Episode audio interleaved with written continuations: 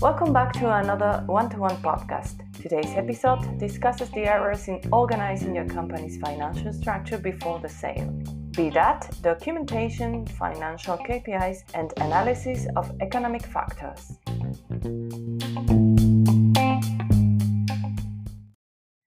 Why is it essential to prepare our financial structure?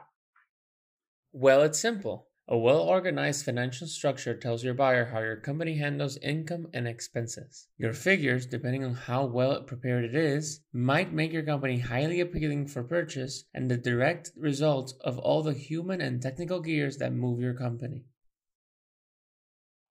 You mentioned KPIs. Do you have any tips on how to identify them? The one thing you must remember is that the key performance indicators should reflect your objectives. These will help you confirm how well your company is doing and what areas you need to take care of if they're not doing well. Ask yourself these questions. Have you identified your KPIs and how often is the KPI analysis carried out? What financial factors should we take a look at? You must make an annual budget that follows quarterly and monthly closings. We recommend that you keep control of your account every month. Be wary of possible deviations from the budget and analyze why it's happening. If your company has accrued some debt, define it as debt with the financial costs to banks and other institutions, meaning leasing, bondholders, invoice discounting, etc. You have to formalize the debt through loan contracts to learn how it will be repaid and when. Is there anything else we should analyze? Also, all operations that affect your company's properties should be analyzed. It is imperative to know that the company owns the property where it is based. Whatever real estate your company owns must be separated from productive activity.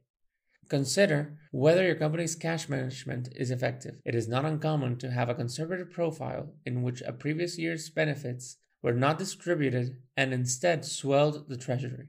A thorough study of the fundamental needs for the company's operation, known as working capital, is vital. Finally, aside from these factors, is there something we should look out for that may alarm our buyer? Cash pressures usually indicate that something isn't working correctly. Bank loans can help to alleviate tensions, but it is critical to identify and address the underlying cause. There are several methods for accomplishing this, such as analyzing the cash flow. Oversee it as much as possible by charging your clients in advance, resulting in a better cash flow cycle.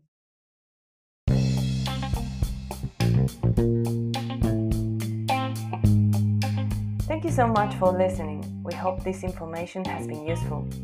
We look forward to seeing you in the next episode.